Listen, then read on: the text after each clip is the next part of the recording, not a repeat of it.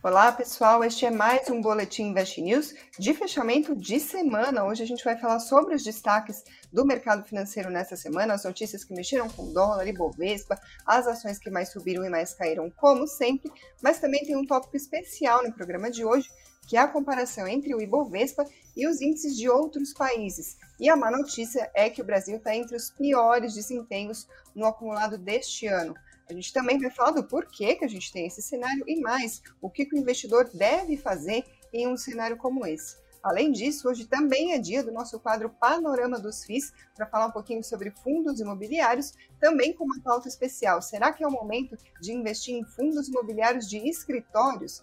E para falar sobre tudo isso, quem está aqui comigo hoje é José Falcão, analista da Nuinvest. Seja muito bem-vindo, José. Obrigada pela presença. Olá, Karina. Olá, pessoal. Vamos nessa, fechar aí a primeira semana de dezembro.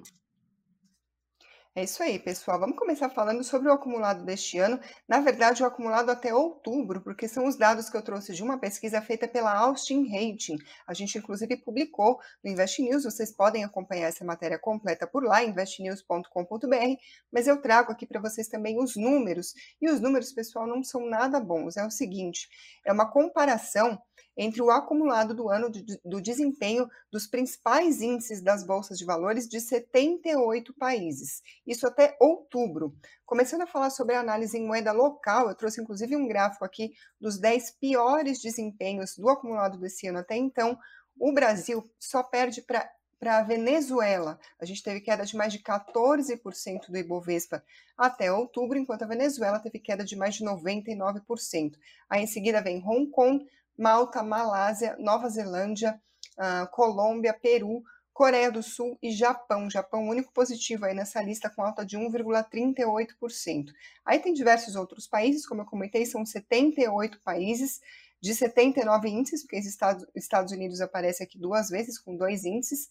Uh, enfim, esse é um, um cenário ruim para a gente considerar, só que isso é a variação em moeda local dos países. O Austin Rating também fez o levantamento com as bolsas em dólar. O Brasil novamente aparece numa posição ruim, só perde novamente da Venezuela e aí, nesse caso, da Turquia, que em dólar tem uma variação negativa de mais de 31%. Vamos lembrar, a Turquia está num momento bastante particular de desvalorização da lira turca em relação ao dólar. A gente tem presidente do país prometendo que os juros, garantindo, né, na verdade, defendendo que os juros devem continuar em patamares baixos, sendo que a inflação lá também é bastante preocupante, então acaba afugentando os investidores do mercado, por isso que a gente vê também esse efeito na bolsa de valores por lá. Em dólar, o nosso Ibovespa acumula queda de 20% até novembro, uh, ficando então no terceiro pior desempenho entre esses mesmos 78 países da lista.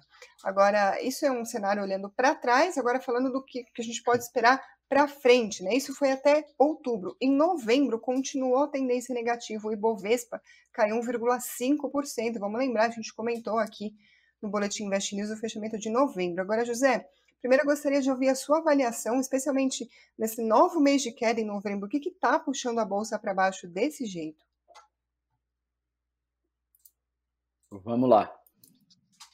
Conforme você já passou, Karina, em novembro o índice caiu 1,5%, né? bateu lá 101.915 pontos, exatamente. Foi o menor nível do ano, né? foi a quinta baixa consecutiva, ou seja, é a maior sequência de quedas mensais desde o primeiro semestre de 2013. E no ano, o Ibovespa acumula aí uma queda de 14,4%, né, contando com o fechamento de novembro. Então, uh, quais são os motivos para esse cenário pessimista?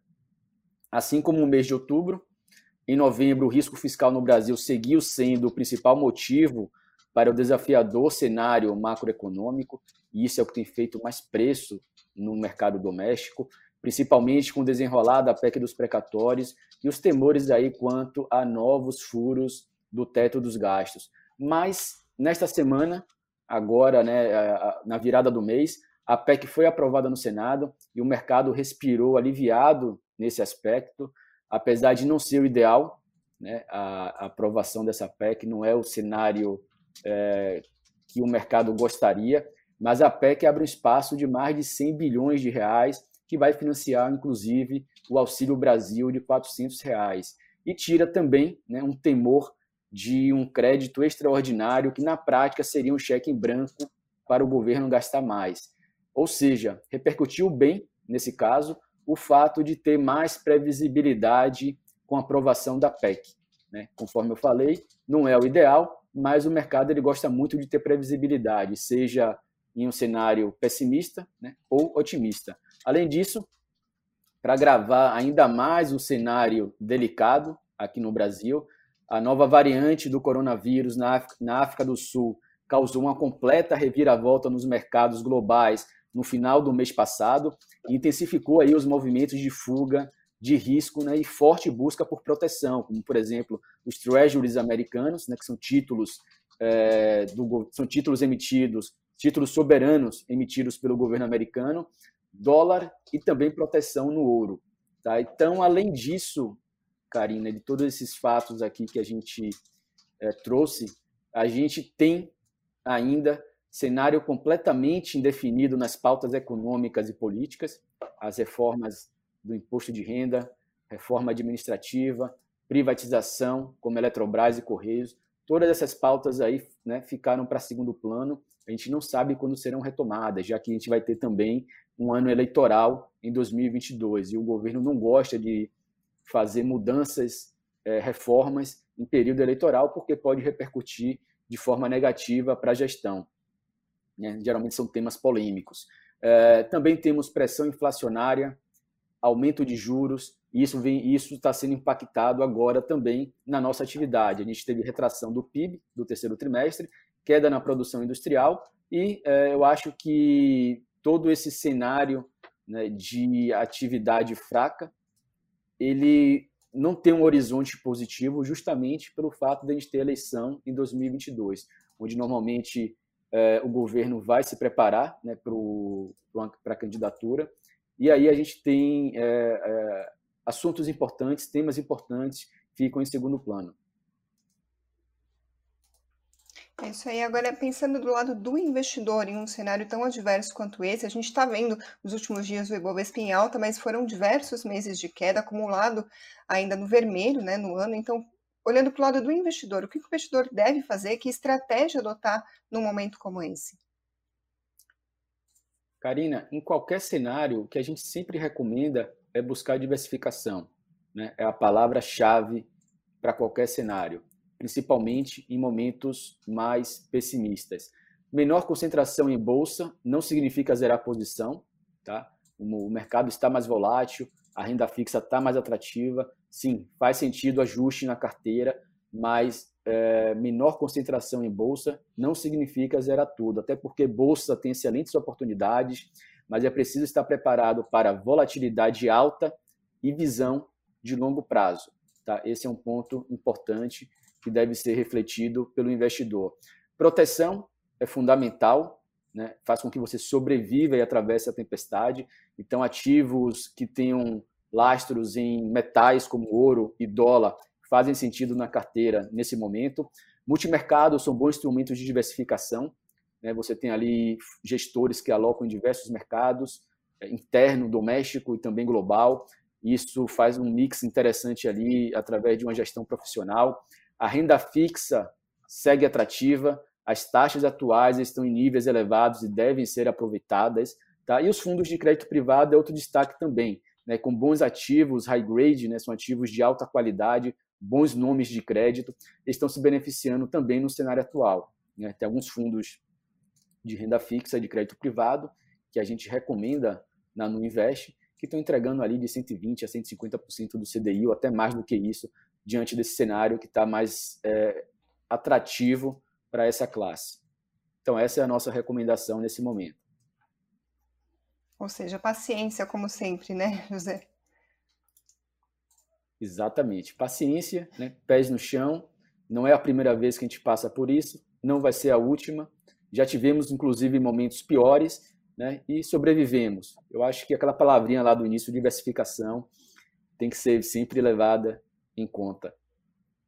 Isso aí. Vou aproveitar que você falou sobre diversificação e lembrar que os analistas da No Invest, eles recomendam ações nas carteiras de ações recomendadas, então investnews.com.br, lá em cima vocês vão achar a parte carteiras. Aí tem carteira recomendada de dividendos, a gente também tem small caps, tem a carteira top 10, também tem a carteira de fundos imobiliários, que é o José Falcão que se dedica a ela, ele vai falar daqui a pouquinho sobre o assunto aqui no Boletim Invest News, mas de qualquer forma fica o convite para vocês acessarem também esse conteúdo. Agora vamos falar de fechamento do mercado, as notícias que uh, entraram no radar dos investidores. Hoje foi dia de payroll, aquele relatório sobre os mercados de trabalho nos Estados Unidos, sai toda primeira sexta-feira do mês os Estados Unidos aumentaram a criação de vagas de trabalho, isso todo mundo esperava, só que a quantidade surpreendeu para baixo, foi uma surpresa negativa. Foram criados 210 mil postos de trabalho fora do setor agrícola no mês passado, dados informados pelo Departamento do Trabalho nos Estados Unidos, 210 mil abaixo das expectativas. As estimativas variavam de 306 mil a 800 mil postos de trabalho, ou seja, 210 ficou abaixo mais, do mais pessimista dos cenários.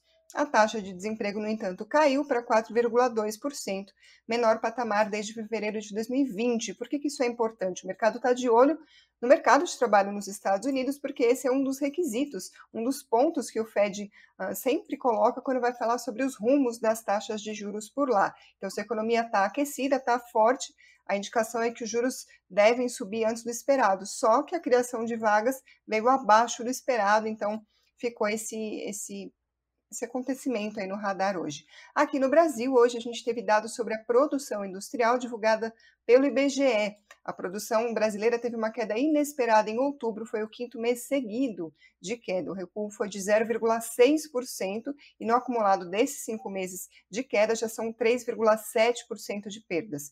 As expectativas de uma pesquisa feita pela agência Reuters com economistas eram de uma alta de 0,6%, no entanto, a gente teve uma queda de 0,6%, ou seja, outra surpresa negativa para o mercado hoje. O gerente da pesquisa, o André Macedo, ele pontuou os destaques, né, explicou o que está puxando essa queda. Ele disse o seguinte: com cinco meses de queda, o setor ficou a 4,1% abaixo do nível pré-pandemia de fevereiro do ano passado, e o setor está 20% abaixo do pico de maio de 2011. Mês a mês, a indústria perde intensidade e força, fecha aspas. Vamos lembrar que a gente está falando de um cenário de inflação elevado, consumo pressionado por isso, a gente também tem desajustes na cadeia por causa da pandemia, então um cenário bastante desafiador para a indústria. Com isso, hoje a gente teve o dólar em alta de 0,42% a R$ 5,68. Nessa semana, subiu 1,56% sobre o real. O Ibovespa hoje subiu 0,58% aos 105.070 pontos. Nessa semana, subiu 2,78%. Vou passar para os destaques do Ibovespa, começando pelo, pelos destaques do pregão de hoje. Quem liderou as perdas foi a Marfrig, 5,74%, depois JBS, 4,84%, um dia negativo então para os frigoríficos, e a Vale com 2,2% de queda. Vamos lembrar que a gente estava falando de alta da Vale ah, na edição passada do Boletim Invest News, hoje a gente vê um movimento reverso. Entre as maiores altas, chamou a atenção a disparada da Melius, 31% de alta. Eu trouxe aqui um destaque da agência de notícias Reuters sobre esse avanço.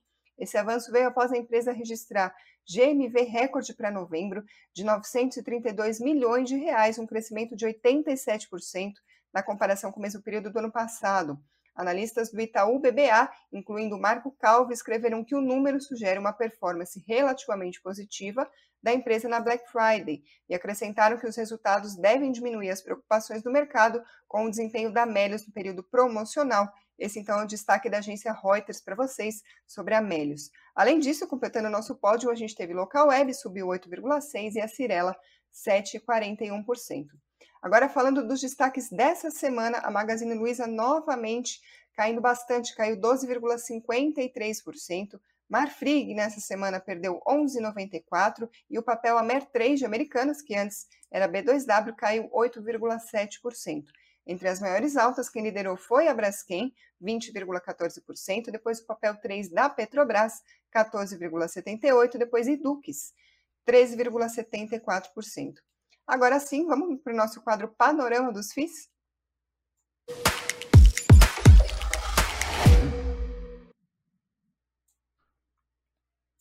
José, para começar a virada de mês, esse é o primeiro programa de dezembro, então vamos começar do início. Como é que foi o panorama dos FIIs em novembro? Como é que foi essa virada de mês? Vamos lá. O IFIX, que é o índice dos fundos imobiliários mais negociados na B3, aprofundou ainda mais as perdas acumuladas em 2021. No mês, o índice caiu 3,6%, 3,64% e acumula uma queda de 10,1% em 2021. O desempenho reforça, então, Karina, aqui, a nossa recomendação aos investidores de maior seletividade na escolha dos fundos imobiliários. Né? O aumento da taxa de juros causada pela pressão inflacionária é o maior desafio para essa classe de ativo, além do cenário macroeconômico com risco político fiscal que impacta também na confiança dos investidores. Então, o que fazer né, diante desse cenário mais desafiador?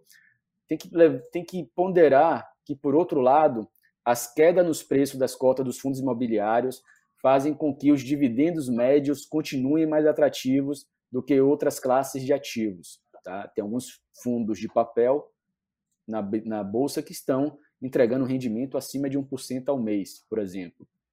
Além também do benefício fiscal com isenção do imposto de renda sobre os rendimentos pagos. É fundamental destacar também que fundos imobiliários são veículos de investimentos de longo prazo né, e passa por diversos ciclos positivos e negativos. E a queda dos preços das cotas negociadas no mercado secundário, na bolsa, pode representar uma oportunidade de entrada. E é o que a gente sempre bate na tecla aqui, Karina. É, as boas oportunidades a preços bons, descontados, de bons ativos, não, não aparecem com o mercado é, subindo ou com o mercado, é, é, vamos dizer assim, é, otimista e positivo. Né? Essas oportunidades aparecem no cenário pessimista. Tá? Então, quem tem é, essa visão de longo prazo, é, uma carteira, uma visão de diversificação do portfólio, é nesses momentos que aproveitam as melhores oportunidades para avisar um ganho aí no médio e longo prazo, né? seja em ações na bolsa ou seja através de cotas de fundos imobiliários. Então, na carteira Top FI, para esse final de ano, Karina, é, a gente está priorizando, continuamos priorizando fundos imobiliários de papéis indexados à inflação e ao CDI, os fundos de galpão logístico que apresentam menores riscos diante do crescimento do e-commerce. Né? Então, é, a gente considera ser um segmento é, defensivo nesse momento, ainda mais com essa essa ameaça da variante da Covid.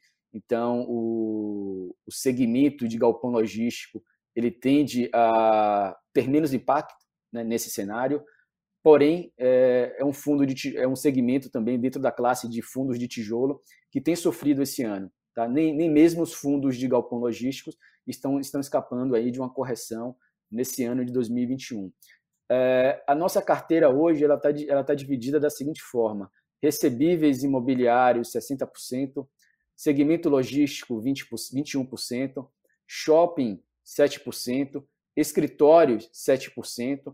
Né? A gente acredita que esses dois últimos eles tendem a se beneficiar né, e retomar níveis pré-pandemia na virada do ano. Então, a gente provavelmente vai aumentar a alocação de forma gradual nessas classes.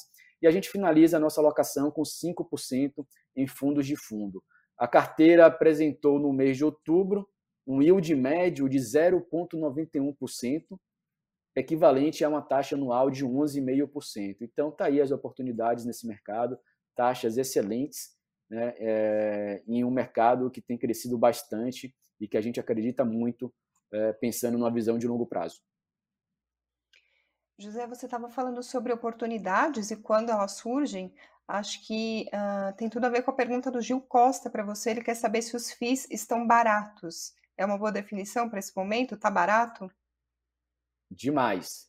Tá? É claro que depende do segmento, mas quando a gente fala aqui dos fundos de tijolo, como shopping, escritórios e até mesmo galpão logístico, que nesse momento se beneficia, tem menos impacto, é, eles estão bem descontados. Quando você pega o valor patrimonial desses ativos dos fundos e compara com o valor da cota no mercado, você tem um deságio, né, um desconto de 15% a 20% né, em excelentes ativos. É, então, isso sim, isso é a oportunidade desse mercado. quando você calcula o custo de reposição de um, de um prédio comercial, por exemplo, atualmente é mais barato você comprar cotas do fundo imobiliário do que você fazer um, né, fazer um, um construir um ativo do zero, né, que seria esse custo de reposição. Então, é, isso aí mostra um, um desajuste em relação ao preço que está no mercado e ao custo que você tem para fazer novos empreendimentos. Então, é aí que está a oportunidade. Uma hora o mercado vai ter que ajustar isso. Então, quem se antecipa, né, provavelmente vai se beneficiar lá na frente quando esses ajustes forem equilibrados, vamos dizer assim. Agora você trouxe uma outra pauta muito interessante para a gente hoje, que é sobre os escritórios, especialmente nesse momento que a gente teve, a gente tem diversas regiões pelo país ap apresentando números uh, mais controlados da pandemia, com a vacinação avançando, já está se falando bastante em volta aos escritórios, muitas empresas, inclusive, já voltaram a trabalhar uh, fisicamente, né? Deixaram o home office ou adotaram modelos híbridos. O que, que você diria então sobre esse momento, pensando em fundos imobiliários e escritórios? Karina, eu, trouxe hoje é, uma, uma pesquisa da Blue Macau, que é uma gestora de fundos imobiliários com 2 bilhões em custódia. É, a gestora vê preços baixos de escritórios e aponta aí oportunidades para fundos desse segmento. Tá? Então, qual é o cenário atual do segmento de escritório? Valores dos ativos depreciados, aluguel baixo, mas, segundo a Blumacal, a virada de chave é a expectativa de forte demanda no segmento de laje corporativa a partir do ano que vem. Tá? Então, a vacância no segmento aumentou, né, como resultado das restrições impostas pela pandemia da Covid-19, mas deverá, deverá cair aí aos níveis anteriores com movimento de retorno aos escritórios no próximo ano, né, segundo Marcelo Fedak, CEO da Blue Macau. Segundo ele, o Brasil já mostra aí um forte movimento de retorno aos escritórios. A circulação em ambiente de trabalho no país já é maior do que a média global. Empresas pequenas podem até manter o trabalho virtual, é uma transformação que deve é, ser mantida mas companhias grandes terão mais dificuldade de criar cultura corporativa fora do ambiente de escritório, ou mesmo, format, ou mesmo até formatar um modelo híbrido de trabalho. Então, é, existe uma mudança que já que está em curso em relação à forma de trabalhar, mas segundo aqui a visão da Blue Macau, essa transformação não vai ser na proporção que o mercado imaginava né, e isso traz essas distorções que a gente está vendo nos preços dos ativos de escritório. Tá? É, no entanto, vale destacar que FEDAC aponta que o nível de entrada de novas lajes corporativas está abaixo da média histórica, ou seja, a expectativa é de que este nível mais baixo se mantenha nos próximos anos. Isso quer dizer que não terão, é, terão, é, terão lançamentos nos próximos anos abaixo da demanda prevista. Tá? Então, a gente vai ter um cenário que haverá demanda por escritórios, não terá tanta oferta, a vacância será consumida e gerará, portanto, um ciclo positivo para esse segmento. Tem muito ativo no Brasil que, comparado com o valor histórico, está mais barato do que o preço justo, ou seja, é possível entrar no negócio em um nível bastante defensivo. E quando a gente fala defensivo aqui é o seguinte, já caíram tanto, né, que não tem mais espaço e não é mais e não tem mais racionalidade para uma, uma correção é, na mesma intensidade que a gente viu nos últimos meses. Então, isso que o mercado chama de defensivo, né? Já caiu tanto, está tão barato que se tornou defensivo até, porque a probabilidade de cair mais ela vai ficando cada vez menor. O CEO da Blue Macau dá exemplo da negociação de seis andares do Pátio Malzone, que é um edifício icônico na Faria Lima, é um dos mais caros do Brasil. É, ele, é, o espaço aí que, eles, que a Blue Macau comprou nesse edifício é, foram seis andares é, adquiridos aí por 39 mil reais um metro quadrado. E a gente pode pensar, poxa, 39 mil reais é super caro. Mas quando você compara com outras, outras grandes metrópoles, como Londres e Nova York, empreendimentos semelhantes ao Pátio Malzone estão sendo negociados entre 72 mil e 118 mil o metro quadrado. Né? O Pátio Malzone foi adquirido por 39 mil. Então a gente vê ainda uma diferença enorme entre, outros, é, entre outras metrópoles em relação a São Paulo. Outro atrativo do segmento de escritório é o valor médio dos aluguéis, que está entre os mais baratos do mundo. Tá? De acordo com dados apresentados pela Blue Macau, o valor do metro quadrado de locação em São Paulo está em torno de 19 dólares, contra 25 dólares em Buenos Aires, Buenos Aires, Argentina, e 69 dólares em Nova York. Então, em 2013, quando você olhando ainda para essa questão de preço, em, 2000, em 2013, por exemplo, estávamos em níveis parecidos com o mercado americano, né? No caso aí, o aluguel do metro, o, metro, o aluguel do metro quadrado estava saindo em torno de 50 dólares. E nesse caso, lá em 2013, havia um exagero naquela época, mas hoje é o contrário, existe um exagero para baixo, né? nível muito baixo, é, que não é a forma correta que esses ativos deveriam ser precificados. Então, o Brasil é o mercado hoje mais barato de toda a América Latina, né? o que também não é comum, em algum momento esse ajuste deve acontecer. E quem se antecipar vai se beneficiar lá na frente.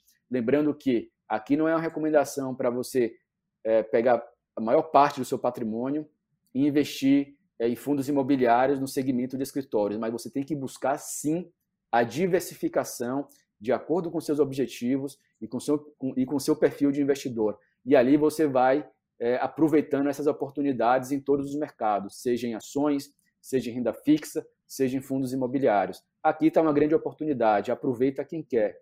Então, essa é a mensagem que eu encerro aqui, Karina, e eu espero ter deixado claro aqui qual foi a visão que a gente quis trazer para ajudar os investidores aí que estão nos acompanhando a tomarem as melhores decisões. Ficou sim, na verdade a gente já está se encaminhando para o final do nosso programa, mas acho que vale destacar aqui uma pergunta rapidinho, José, do Dead Box. Ele diz: com essa ameaça de novo da pandemia, não faz os investidores recuarem na compra de fundos de tijolo? A gente teve sim as notícias recentes sobre a variante Omicron, mas você estava falando justamente sobre esse ponto de já ter caído tanto que não tem racional para estar tá mais baixo do que já está. Vale então esse mesmo comentário para a pergunta, citando especificamente a variante Ômicron? Sim. Quando a gente fala de fundo de tijolo, existem alguns segmentos ali dentro. Né? O galpão logístico ele tem um impacto menor, porque as empresas tendem a vender de forma online, de forma intensamente, e precisam de galpões para fazer distribuição. Já os, os, fundos de shopping e de laje, eles sofrem mais, assim, não tem como fugir muito disso. Agora, o impacto ele pode acontecer, mas não na mesma magnitude que a gente viu de 2020 para a virada de 2021. Né? Ou seja, o desconto já está tão grande que não tem mais margem, tanta margem para cair. Agora, esse é uma visão de mercado, né? na prática não quer dizer que não vá cair, tá? mas essa é uma visão e um consenso de mercado que a gente tem que ficar esperto e acompanhando. Isso aí, pessoal. Com isso a gente encerra o Boletim Invest News. Muito obrigada a todo mundo que está acompanhando. Continuem deixando aqui os comentários, deixa o like se você gostou desse vídeo, se inscreva se você ainda não fez isso. E obrigada, claro, quem está nos ouvindo por podcast ou pela Alexa. Por hoje é só, semana que vem tem mais boletim, mas continua aqui no canal, tem programação também no fim de semana para vocês. José, muito obrigada pela participação. Obrigado, Karina. Obrigado, pessoal. Um excelente final de semana e nos vemos aqui na próxima sexta-feira. Um abraço.